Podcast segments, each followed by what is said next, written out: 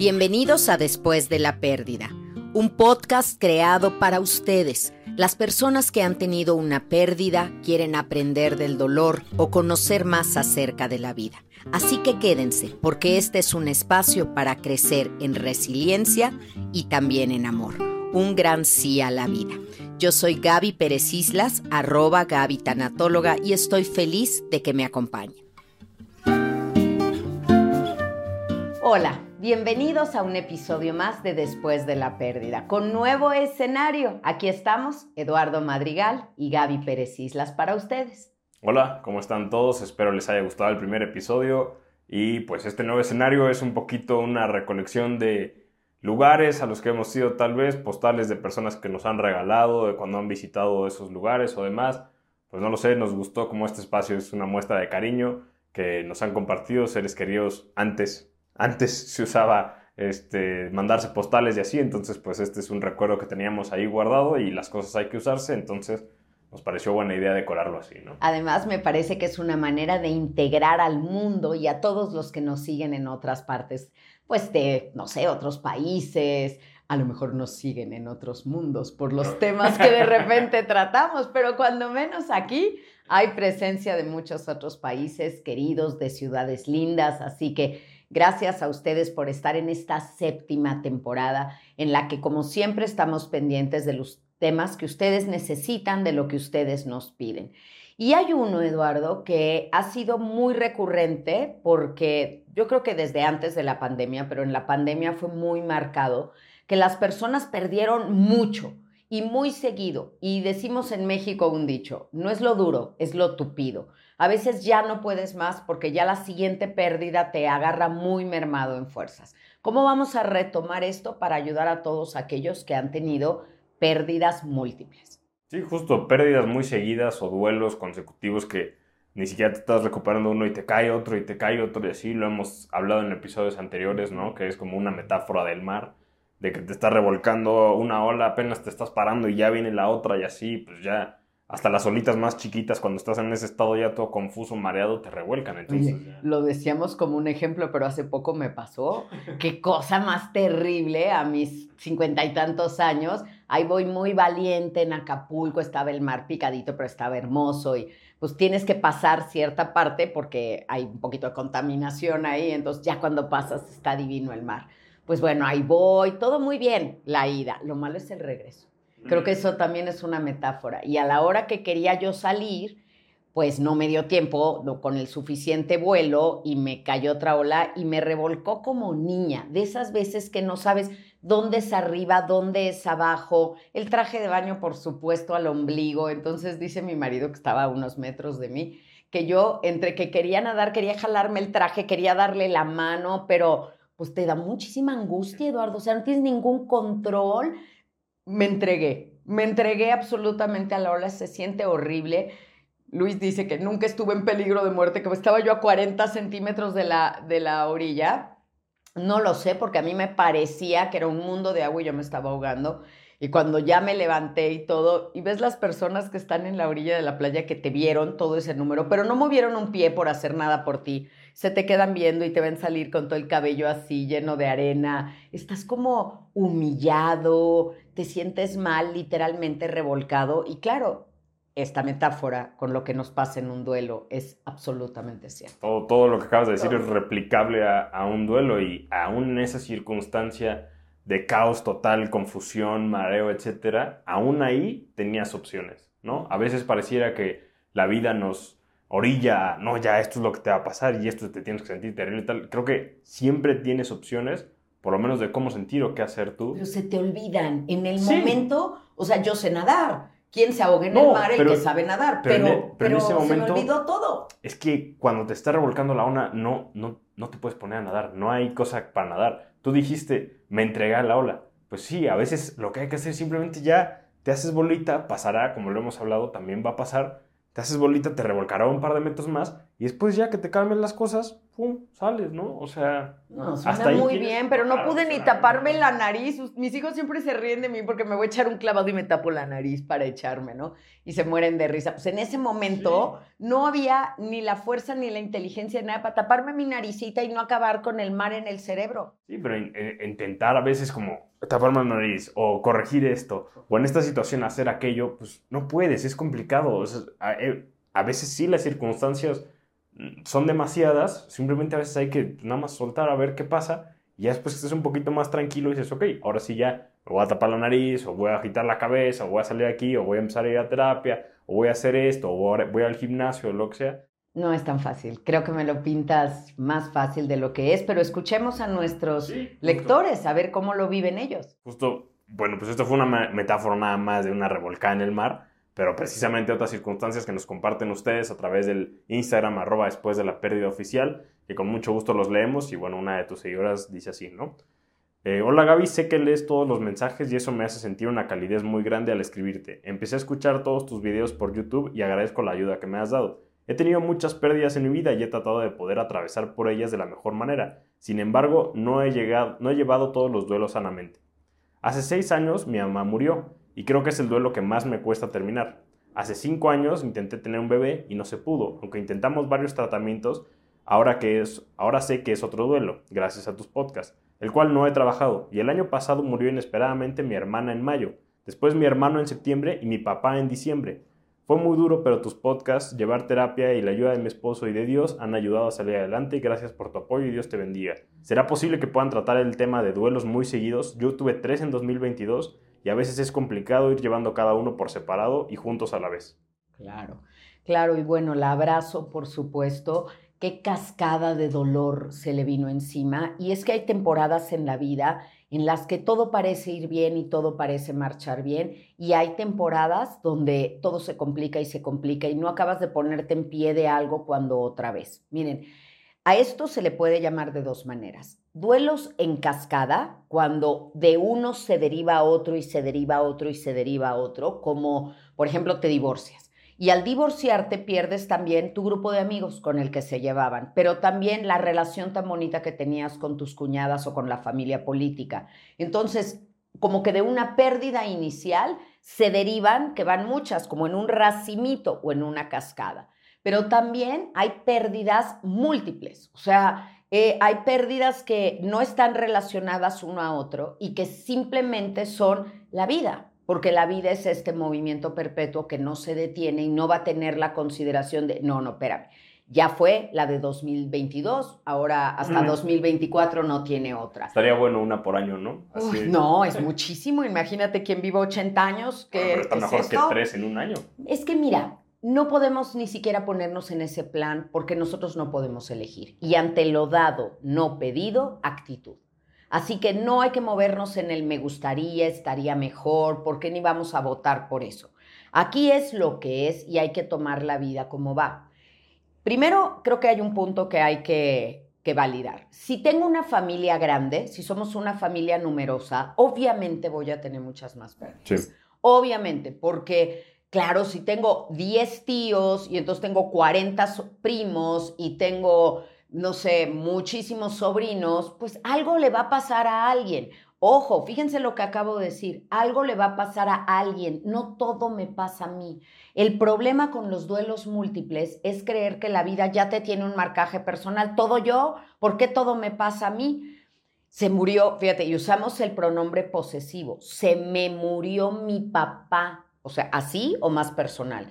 Tu papá murió, impacta en tu vida, pero no te pasó a ti. No hagamos propio el dolor de todos ni las pérdidas de todos. Impacta en nuestra vida y nosotros tenemos con cada impacto que irnos fortaleciendo, creciendo, madurando, pero no te pasó a ti. Las cosas que verdaderamente te han pasado a ti son tus accidentes, tus enfermedades, pero las otras cosas, las muertes, o un despido te pasó a ti, me despidieron de mi trabajo, me mudé. Pero inclusive las mascotas, no es se murió mi mascota, porque no es una cosa ni una pertenencia. Mi mascota murió y eso repercute en mí porque amamos y amar es ponerte en riesgo, un riesgo hermoso de sufrir cuando no tienes al ser amado. Creo que justo eso que dices es muy buena manera de entenderlo, porque sí, en efecto, en cuanto más grande sea tu círculo social de seres muy queridos, ¿no? Pues más cosas es probable que te pasen. Bueno, no que te pasen. Ya hasta yo mismo lo digo y me equivoco. Está difícil. Está difícil. Está difícil y no es cuestión de decir una oración bien, sino de la narrativa, como hemos dicho aquí varias veces, que te repites tú a ti mismo y eso es lo que manifiestas, ¿no? Me pasan estas cosas cuando si sustituyes unas palabras y te lo repites así es distinto. Pero obviamente si tienes una gran familia o muchísimos amigos o seres queridos o tal, pues obviamente pasarán cosas en las vidas de ellos que te afecten a ti. Una solución opuesta podría ser, pues, no llevarse con nadie, ¿no? No tener amigos. Pero qué triste solución. Sí, sí, no estoy a favor, pero nadie quisiera eso. No, o y sea, entre una y otra, creo que... No lo puedes elegir. Por ejemplo, mi marido tiene nueve hermanos. Yo tengo una. Entonces, siempre las noticias de aquel lado es, o ya se graduó uno. Y no estoy diciendo solo cosas malas. O sea, Lo bueno malas también, y lo sí, pongo sí. Entre, entre comillas, pero se graduó, se casó, se fue de viaje. Aquí había 853 noticias, aquí media, porque así es. Entonces, tienes que saber que hay ese precio de somos muchos, hay mucho amor y también, bueno, es, la vida es un movimiento perpetuo, decía Augusto Monterroso, que es un escritor gua- guatemalteco, un cuentista maravilloso, y eso es lo que es. Y hay que saber reconocer las, el dolor en estas historias, qué parte del dolor es mío, pero qué parte es del dolor del otro, porque si no, ya es como, ya no puedo con más. Pues no, la vida no se va a detener porque tú digas, yo ya no puedo con más. Ya, es demasiado, porque fíjate cómo nuestro pensamiento mágico nos lleva a creer que hay una cuota de dolor. Me dijo una paciente el otro día, tuvo un choque eh, muy duro y me dijo, bueno, lo bueno es que ya tuve mi choque del 2023. y le dije, ¿cómo es eso? Sí, ya, ya choqué, ya no vas a chocar dos veces en un año. Le dije, ¿por qué no? Claro. ¿Por qué Claro. no? Si vas distraída, si no sabes manejar bien, si vas contestando mensajes, vas a chocar dos, tres, cuatro, cinco veces. No hay una cuota por año. Y ese pensamiento mágico de no, a ver, ya me dio la gripa, ya, de- ya no me va a volver a dar. ¿A cuántas personas conoces que les ha dado COVID tres veces? Que llevan, o sea, no, no es, no funciona así con el control que quisiéramos. Cada pérdida, cada dolor, cada eh, duelo de otras personas que impacta en nosotros también, nos tiene que ir construyendo como una capita más, no que te vuelva duro, que te siga siendo vulnerable y empático, pero sí bien firme y construido, porque también vendrán momentos en que la pérdida la tengas tú y la sufras en tu propio cuerpo y no puedes venir ya mermado de todo lo que ha pasado con los demás. Y es que ah, lo platicamos y siento que hemos hablado esto en varios episodios, varios tips lo has dicho, o sea, creo que un factor característico del duelo es centrarlo en ti, ¿no? Sea lo que sea que haya pasado es en ti, en ti, en ti. Lo hablaste con Graciela en el primer, en el primer episodio que tuviste con ella, en- aquí estará el link, se lo recomendamos ese episodio de eh, ¿por ¿Dónde qué- está ¿Dónde está Dios? Dios cuando lo necesitas? Pareciera un marcaje personal, también en el episodio de la semana pasada se habló de ello, como un marcaje personal, ahora también estos duelos consecutivos en cascada, en racimo, como que todo me está pasando a mí, a mí, a mí, a mí, no, no sé si es un poco mucho soberbia, No victimización, que, que también podría tener un poquito de soberbia porque es protagónico, ¿no? Sí, soy yo.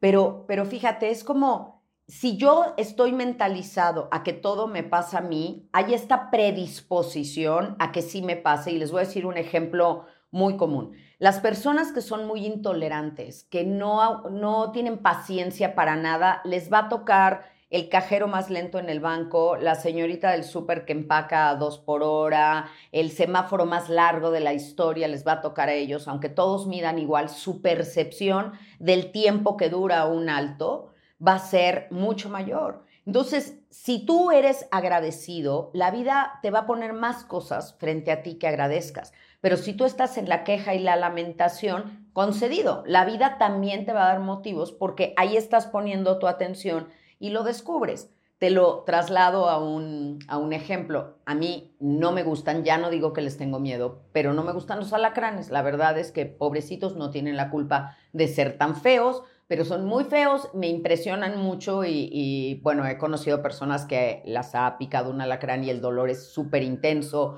no me gustan. Entonces, eh, si yo llegaba a Michoacán, de donde es mi esposo, yo escaneaba el techo y las paredes y claro, la que se encontraba el alacrán era yo. No es que el alacrán solo apareciera para mí, es que los demás que no les tenía ningún tipo de miedo, nada, no estaban tan pendientes de ellos. Pero como yo estaba con mi escáner buscando en las esquinas, en la viga, en todo, claro que para mí estaba. Y ese es un ejemplo. ¿Qué vas buscando en la vida? Dolor, problemas, gente inepta, te las vas a encontrar, todas, todas. ¿Qué vas buscando? Amor, amistad, vinculación, el milagro del día. ¿Te acuerdas cuando jugábamos eso de niño? No. ¿No te acuerdas? No. ¿Cómo? ¿Cómo? Qué curioso que sí se les queda en la mente a, los hijos y que no.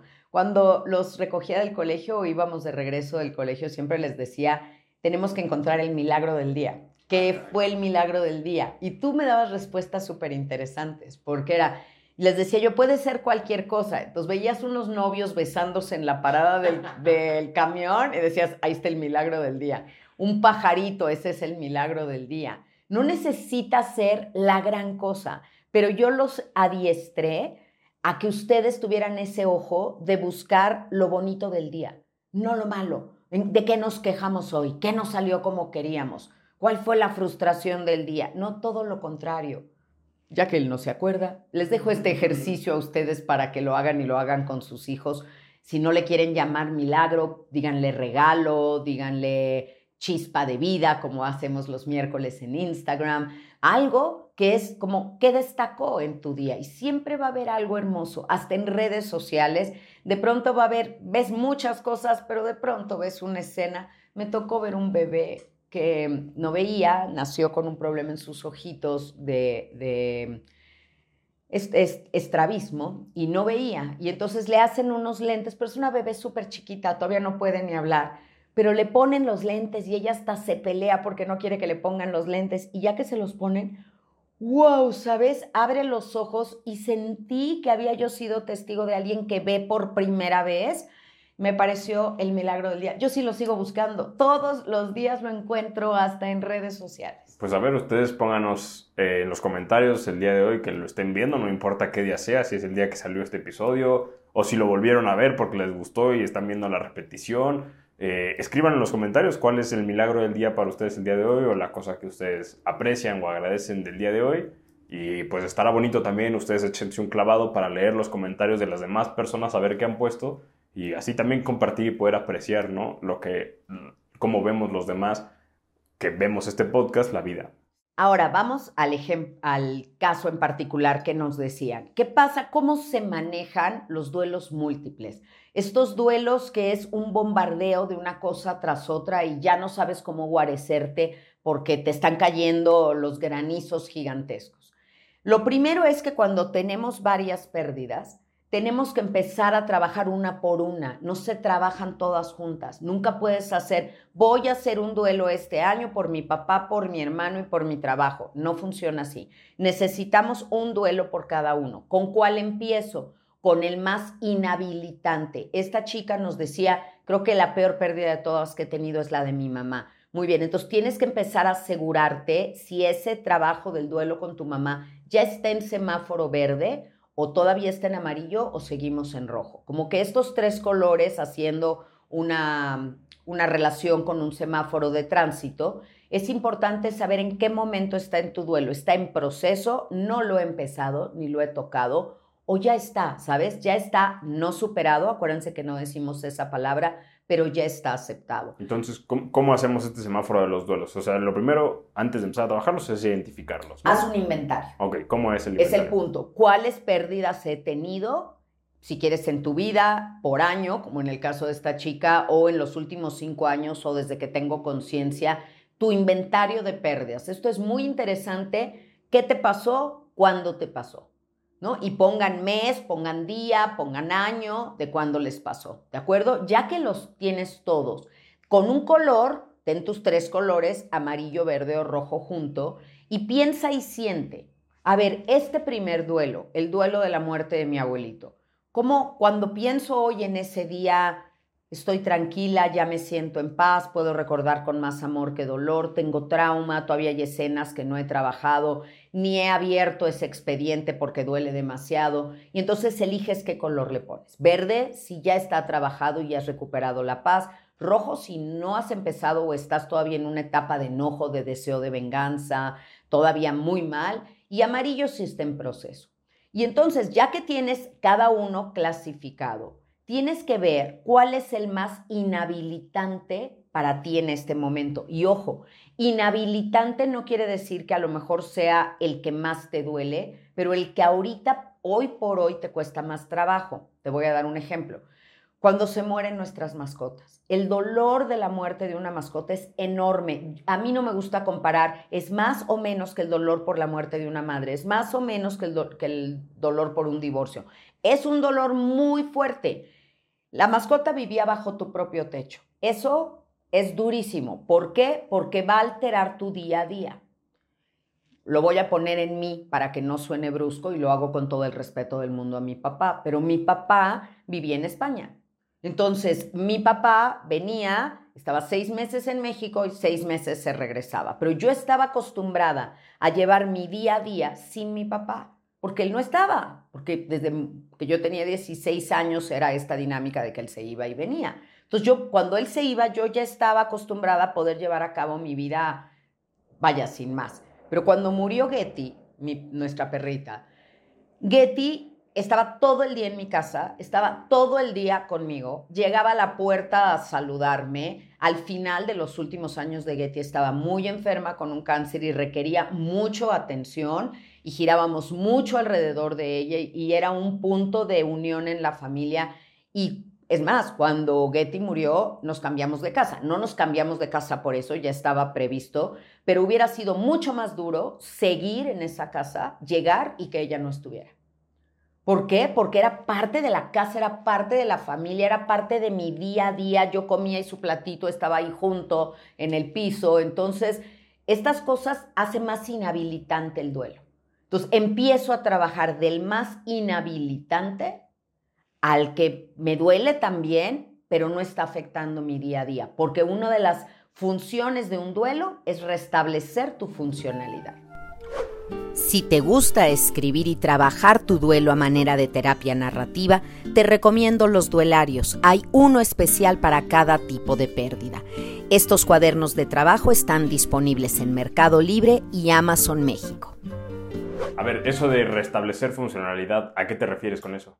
A que puedas volver a realizar las funciones que tú hacías antes de la pérdida. Puedas regresar al trabajo, tu casa funcione, tu casa tenga servicio de lavandería, alimentos, todo lo que tiene que ser. Es como que estés comiendo, que estés durmiendo, que se restablezcan las funciones normales y habituales de tu casa, de tu familia y de tu persona. Y esa es una de las principales intenciones de la elaboración de un duelo, regresarte a las vías de tu vida después de este sartenazo que te dio el destino y te sacó de las vías, a ver, te tengo que regresar aquí, aunque estés triste, aunque llores, pero debes de funcionar. Entonces, por eso las más inhabilitantes, las que me están evitando, son las primeras que tengo que poder ir elaborando. Tengo una usuaria que se compró los seis duelarios porque ha tenido las seis pérdidas. Oh. Cuando salió, me fue a ver a mi consultorio y me dijo, mira Gaby, ya murió mi papá, ya murió mi mamá, murió uno de mis hermanos, pero además mi pareja cuando eran novios ya eh, falleció, tuvo un accidente. Mi mascota acaba de morir, me dijo. Y además de todo, eh, tuve un aborto que, con este novio con el que murió, que fue un aborto provocado. Me dijo, tengo todos. Entonces compró su paquete de seis y dijo, voy a empezar a trabajarlo uno por uno, no va a empezar a hacer los seis, sino voy a empezar a trabajar un duelo, acomodarlo, escribir, sacar todo esto que tengo dentro, que se ha ido ahí como guardando y que me doy cuenta que cada ola nueva que viene revuelve la arena que ya se había sentado bajo mis pies, porque nunca había sanado. Como tener una cortadita Nunca te la desinfectaste, ahí lo dejaste y tú te tocas y duele, porque abajo hay infección. O sea, no solo va a cicatrizar, hay infección y esa infección hay que quitar. Deberíamos de dar como un diploma o un certificado a quien haga todos los duelarios, ¿no? Quien vaya pasando todas las pérdidas y lo logre, así como acabas la primaria y te dan un papel de por lo menos ya sabes sumar. Tener todas esas pérdidas y trabajarlas, alguien nos debería dar un papel y decirnos, Ahí vas, ¿no? Bien yo, hecho, ¿no? Yo O sea- quisiera darle un diploma a todas aquellas personas, y son muchas, que semana a semana adquieren duelarios para regalarlos. Me encanta saber y se los agradezco mucho que me ponen donde me necesitan. Esa es la red de apoyo que, que hemos formado porque cuando no sabemos cómo trabajar estos duelos, lo primero que tienes que saber es pon orden, donde no hay orden no hay progreso. Esa es una frase que tenemos que saber. Donde no hay orden, no hay progreso, no hay avance. Necesito poner orden. Y ya que puse orden, tengo que sentarme, tengo que poner en mi agenda el duelo, ¿sabes? El trabajo de duelo. Le voy a dedicar todos los días un rato. 40 minutos a escuchar un episodio del podcast, 8 minutos para escuchar un tanato tip. Me voy a poner a trabajar dos páginas del duelario y voy a leer 10 minutos. Yes. O sea, les prometo que si eso hicieran, van a ir viendo los avances del duelo, pero es que esperamos mágicamente que se me quite. el tiempo lo cura todo. No, no me salgas con eso, que es terrible, ¿no? No, pero es una buena, o sea, si a alguien se, y lo has dicho en otros episodios, se le rompe el brazo, ¿no? Y no puede mover la muñeca, obviamente el doctor le lo mandará a fisioterapia y ejercicios diarios y así, poco a poco, moviendo un dedito, así, pero poco a poco, el ejercicio constante, irlo haciendo hasta que pues ya recupere movilidad. Cuando tienes una pérdida, se te rompe algo que no es visible para los demás, por eso a veces no sabe ni toca ni duele, pero también hay que irle haciendo un poquito de ejercicio diario para curarlo, sanarlo, no La nada más esperar a, ahí vas caminando tú con la pierna, la patita rota y esperar a que nadie te pise, eh, está difícil, ¿no? Sí, dicho poco romántico, sobre todo lo de la patita La rota, patita rota. pero, pero se entiende muy bien. Tú acompañaste a tu papá el día que, que se rompió la muñeca, que se fracturó la muñeca, y tú entraste con él La manita. y lo primero, su, La patita, traía la patita rota, pero tú viste que lo primero que pasó fue, porque el doctor hasta le dijo a Eduardo, deténme a tu papá, porque le dio un, un tirón para ponérsela en su lugar.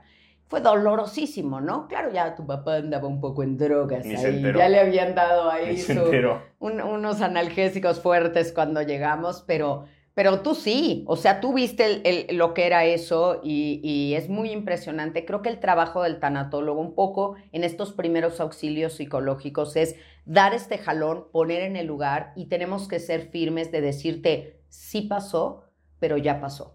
O sea, la muerte es irreversible, definitiva y absoluta. Nos toca a nosotros, a los tanatólogos, quitarte esa fantasía de que esto pudiera ser reversible, que la persona va a regresar, que si allá arriba en el cielo se dan cuenta que verdaderamente no puedes con esto, van a revertir lo que pasó. No, no va a suceder. Entonces te tengo que aterrizar en eso para empezar a trabajarlo. Repito, ponemos orden y empezamos el progreso. Después, acuérdense, el siguiente punto sería tengo que cuidar de mí ahora. Esa es la segunda tarjetita en el kit de acompañamiento para el duelo. Está este oráculo de 80 tarjetas para ayudarte. La segunda tarjeta, y me la sé de memoria, dice, necesito cuidar de mí ahora. Porque si tú no cuidas el equipo que traes para esto, no vas a poder. Y el equipo que traes es tu cuerpo y es tu mente. El espíritu está listo y el espíritu está bien para enfrentar esto porque puede pero necesitas cuidar tu cuerpo, entonces necesitas hacer ejercicio, comer bien, dormir bien, gobiérnate, gobiérnate y cuídate como la persona que murió te cuidaría. Ah, Está fuerte eso, ¿no? Pero si perdiste a tu padre, sé tu propio padre. Si perdiste a tu madre, sé tu propia madre. Si perdiste a un hijo, que lo que más querría sería tu bienestar, sé tu propio hijo, en tu cuidado, en tu atención. Imagínate la mascota. ¿Qué quiere la mascota? O sea, galletas.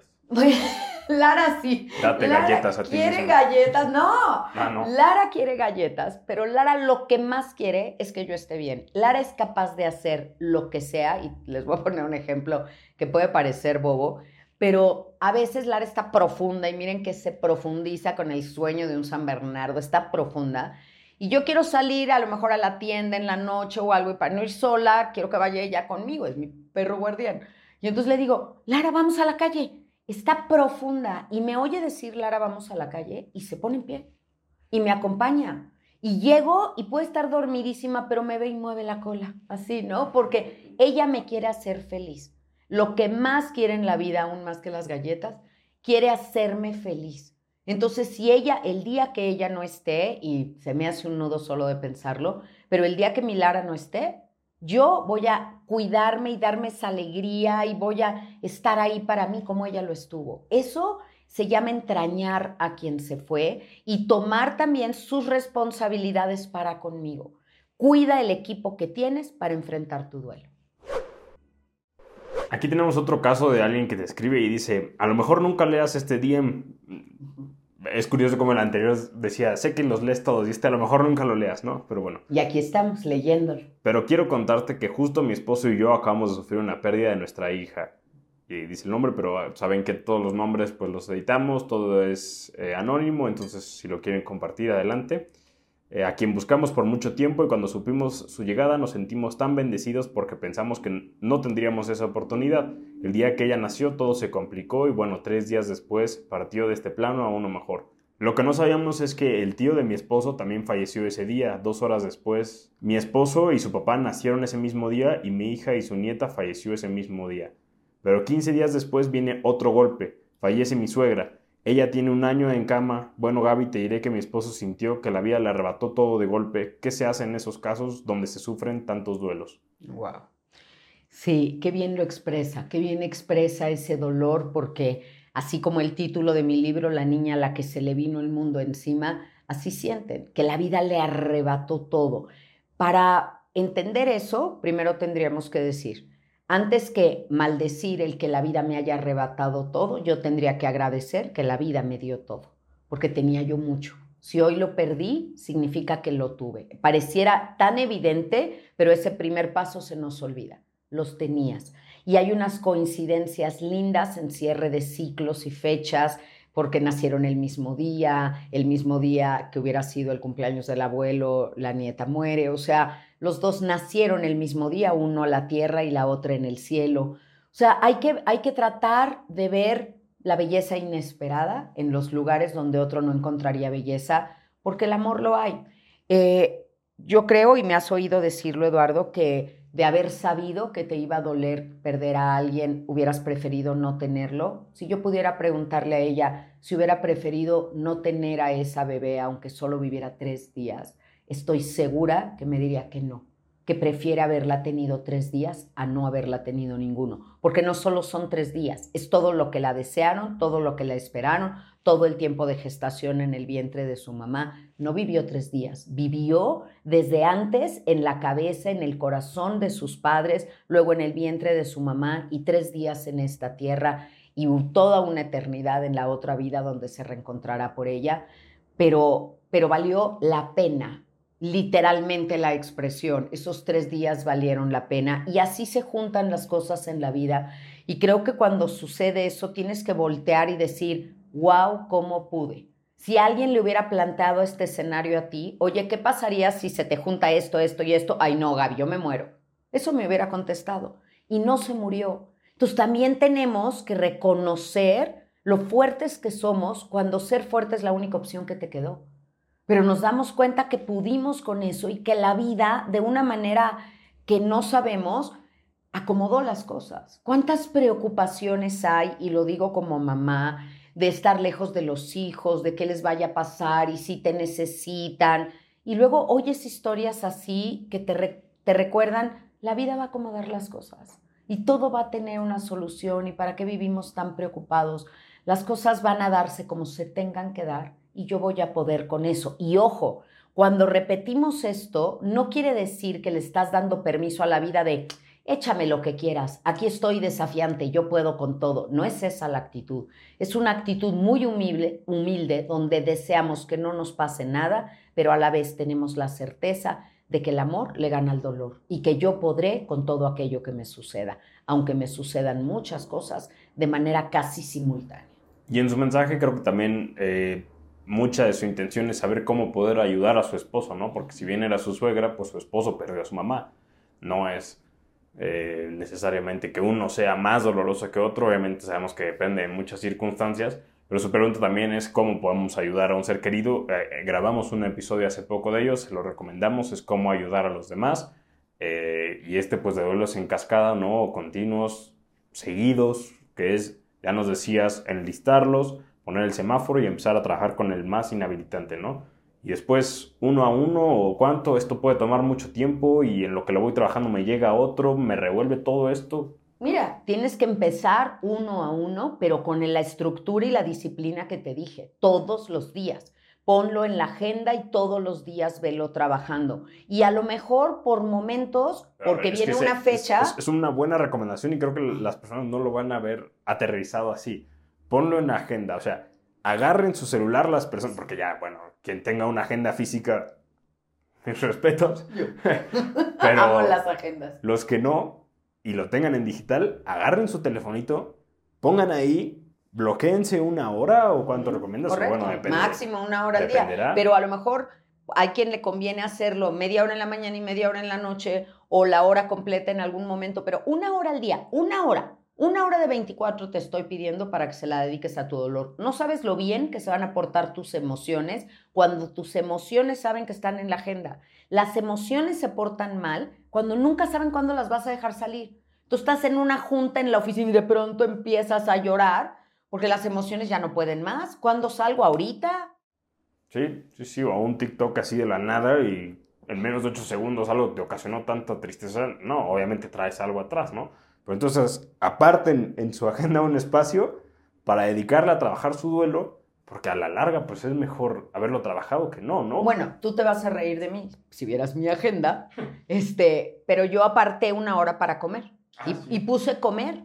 Porque había veces que me hablaba alguien, me urge una cita y yo veía que hora me queda a las 3 de la tarde, bueno, a las 3 de la tarde.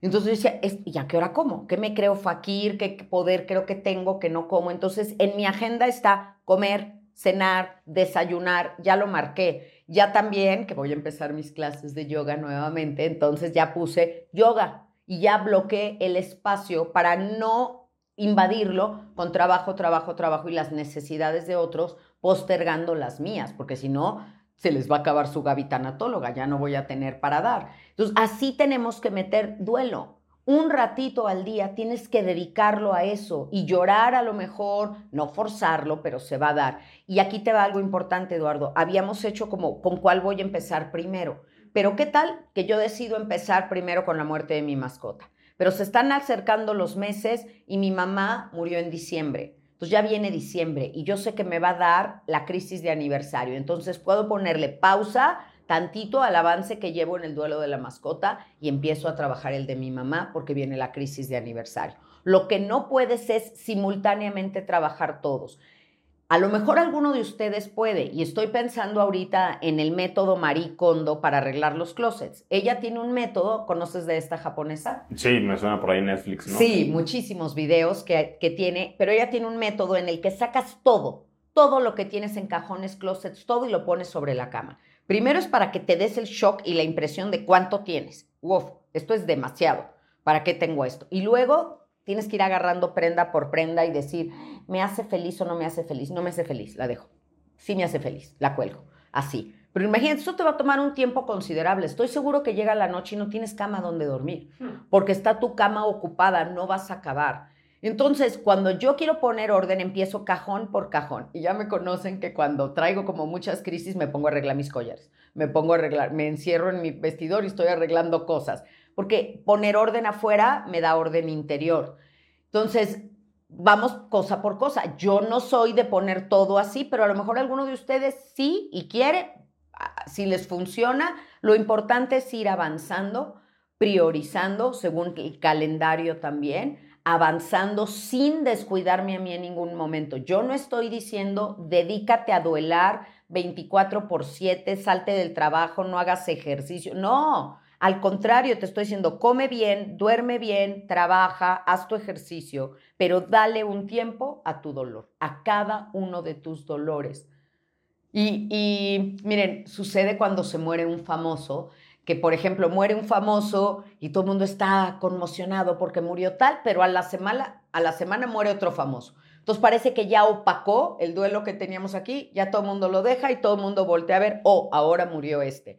Y como siempre dicen que es una superstición que los famosos mueren de, tres, en tres. Sí, sí, sí, también lo he escuchado. Bueno, pues podrían ser de cinco en cinco, podrían ser de mil en mil, porque pues todo el tiempo en el mundo está habiendo muertes y todo el tiempo está habiendo nacimientos. Calmados todos porque no nos estamos despoblando, eso sí se los digo, que no está sucediendo. Pero aquí que ninguno paque a otro. No porque pasó uno nuevo significa que eso ya, ya pasó, ya es obsoleto y tampoco crean que los duelos caducan solos ay, no, pues ya fue tanto tiempo de este, ese seguro ya pasó. Todos hay que revisar en nuestro semáforo, ponernos a trabajar, sentarnos. A la hora que estás trabajando esto, entrar en contacto con fotos, con videos que tengas, con las prendas de un ser querido e ir llevando a cabo las tareas, porque tuve un caso de una chica que se murió su mamá, nunca sacaron las cosas del closet de su mamá. Su papá seguía viviendo en la casa y el papá dijo no toque nada, entonces no se tocó nada, pero luego se murió el papá y una de las hermanas dijo no toquen nada. Y dos años la casa de los papás era como si en cualquier momento ellos iban a entrar por la puerta. Nada más vaciaron el refri porque bendito sea Dios, si no lo que hubiera sido eso. Pero todo lo demás, nada, nada, ni el cepillo de dientes del baño lo habían movido. Claro, cuando ella empezó a trabajar esto, cuando empezó a ir y a proponerle a las hermanas y mover las resistencias, ya no era un closet que tenían que quitar, era una casa entera. Y eso es un símbolo de lo que nos puede pasar en la vida, que puede de repente ser tan abrumador que mejor ya no le quieres entrar. A ver, yo dije algo al principio del episodio que creo que ya me arrepentí. Se vale, ¿eh? ¿eh? Sí, sí, sí, lo, lo hago seguido. Estoy cambiando de opinión, pero creo que nunca había pasado en menos de 40 minutos ya cambiar de opinión. Pero dije al principio que cuando uno está en un duelo así, revolcado en la ola y no sabes, a veces es mejor solo soltarte ya y luego te agarras y tal, ¿no? Pero la vida diaria no puedes hacer eso. O sea, chances si te agarró en un viernes, te puedes dar sábado y domingo para esto, ¿no? Pero el lunes tienes que volver a trabajar. Tal vez si trabajas en un muy lugar muy humanístico y muy buena onda tu jefe, te harán una semana, dos máximo. Pero tienes que volver. Eventualmente. Y la rutina tiene que seguir. Ahora, pienso yo que eso no es necesariamente algo malo, ¿no? Nos podemos agarrar como a la rutina para no dejarnos que el peso de todos los duelos simultáneos nos caiga encima y entonces empezar a trabajar uno por uno, como decías, porque, o sea, me imagino estos casos que leo y así digo, bueno, para esta persona que nos lo escribió un miércoles, mañana va a ser jueves y tiene que ir a trabajar y todavía sintiendo todo eso, o sea, no, no puede parar el mundo para trabajar su duelo, ni el mundo se va a parar para, oye, trabaja tu duelo y ahorita seguimos, ¿no? Con la economía mundial. ¿Qué pasa entonces? Y duele, duele que el mundo no se pare, duele muchísimo ver como tú, tu mundo está colapsado, te, te arrebataron todo, como él lo dice, como lo describen, y los demás siguen. Y tu, y tu cuerpo también sigue, porque tu cuerpo también necesita seguir comiendo, durmiendo, yendo al baño. O sea, la vida continúa y la vida se abre camino. Antes de contestarte esto, Gracias por cambiar de opinión. Me das esperanza. Si logré, con lo que hemos estado hablando en este episodio, que te pararas en un lugar distinto a ver ciertas cosas, me das muchísima esperanza de que quien nos escuchan también lo puedan hacer. O sea, hay que abrirnos no solo los oídos, hay que abrir el corazón para, para poder hacerlo y creo que esto es importante. El riesgo, Eduardo, de cuando uno está restableciendo una rutina es el peligro y la tentación de caer en un activismo. Es decir, como sé que si me detengo me alcanzo, no me quiero detener. Entonces trabajo, trabajo, trabajo, me lleno de trabajo. Me lo acaba de decir una paciente que es maestra y espero que sus alumnos no me estén escuchando, pero me dice, este semestre no sabes cuántas tareas les estoy dejando. Todos los alumnos diciendo, es mi maestra. Es la mía. Es, esa loca. Porque dice, no quiero, o sea, no tengo nada que hacer en la tarde y entonces me quiero poner a corregir y a corregir y a leer porque estoy ocupada y los está haciendo trabajar de más. Ella está consciente y ya estoy trabajando en eso, muchachos, para que por ahí no. Pero caer en un activismo es evadirte. Y justo lo que estamos proponiendo es lo contrario, es decirle al cerebro, Sí, ahorita vamos a hacer ejercicio y ahorita puedes hacer ejercicio. No tienes que estar pensando en tu dolor mientras haces ejercicio porque te prometo que va a haber un rato en el día donde vamos a pensar en el dolor. Ahorita puedes trabajar porque es momento de trabajar, pero te prometo que sí te estoy oyendo y sí lo voy a hacer. Ahorita es hora de dormir porque cuando nunca le damos chance a los duelos, ting el ojo en la noche porque dicen, ahora sí, Ahora sí ya te detuviste, ahora ahí te voy. Las emociones son pacientes, pero de pronto también, si, si te están hablando y no les oyes, te gritan. Entonces tenemos que ponerlo en la agenda y tenemos que sacarlo y todos los días es un poquito trabajar eso y trabajar eso y no dejarlo para, para el final, inclusive con duelos anticipatorios. Cuando algo va a pasar y algo ya lo ves venir, te vas a mudar, te vas a cambiar de residencia de un país, alguien va a morir, tus papás ya están mayores, como que todos los días siéntate un ratito a pensar en eso, a trabajarlo, a pensar caminos, no significa que vas a llorar y te van a descontar las lágrimas que llores a la hora que pase. No, a la hora que pase llorarás, pero sí vas preparando como con una planeación, como haciéndote a la idea de que eso va a llegar y vas ajustando la mente. Entonces, de verdad es importante poner tu dolor en la agenda, no evadirte con activismo, restablecer la funcionalidad e ir un día a la vez, un día a la vez. Ahí les va, y esto cada quien tómelo si le conviene o no le conviene, pero a mí me da paz. A mí me da paz pensar que mis seres queridos que han muerto están juntos. Entonces, cuando alguien muere, me da muchísima tristeza. Ahora que murió mi tío, el, el, el último hermano de mi mamá, yo dije, ya están los hermanos juntos allá. ¿Sabes? Entonces, eso dentro del dolor de ya no tengo a mi tío, pero ellos ya están juntos. Ay, a mí sí me da muchísima paz porque sé el amor que había entre ellos, la relación que ellos tenían. Así que a mí sí me da paz. Y, y acuérdense que nuestro pensamiento está para creer lo que nos da paz.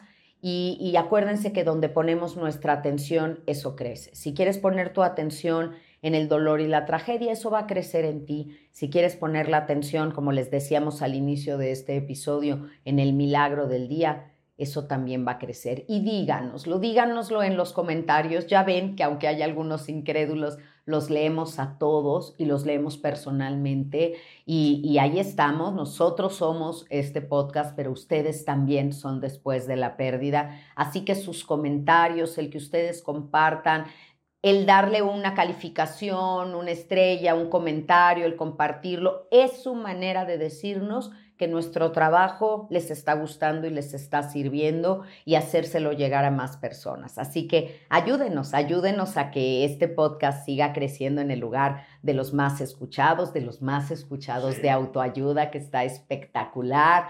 Pero como es nuestro, pues los necesitamos a ustedes para seguir creciendo en eso. Sí, califíquenlo ahí en Spotify, le pueden poner las estrellitas que les parezca, en YouTube denle like, suscríbanse al canal, comenten y compartan estas cosas que pues son rutinarias para todos los videos en YouTube que ustedes ven, pero créanme que sí ayuda y este es creo no sé si tenga copyright esto que voy a decir, pero información que ayuda. Entonces creo que está bien compartir este tipo de cosas y al final de cuentas pues ayudar a, a quienes, quienes nos importan y queremos porque imagínense un mundo donde todos tengan sus problemas y sus duelos resueltos yo creo que no habría necesidad de claxons, ¿no? O sea, ya nadie estaría como, ay, ya, ya, tranquilos, todos viviendo en paz, en armonía, pero bueno, eso ya es pensar demasiado, demasiado Un futuro. mundo ideal. Esa sí tiene copyright, seguro.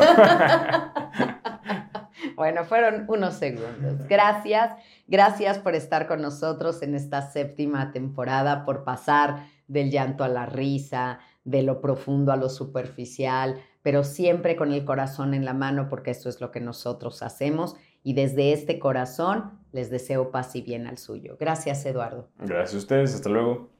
Si te gustó este episodio, por favor compártelo. Vamos a hacer una gran red de apoyo. Gracias por tu escucha activa y por la voluntad de ser resiliente. Yo soy Gaby Pérez Islas, arroba Gaby Tanatóloga, como puedes encontrarme en todas las redes sociales y las redes sociales del podcast, arroba después de la pérdida oficial. Paz y bien para todos. Nos vemos la próxima semana en un episodio más de Después de la pérdida. Adiós.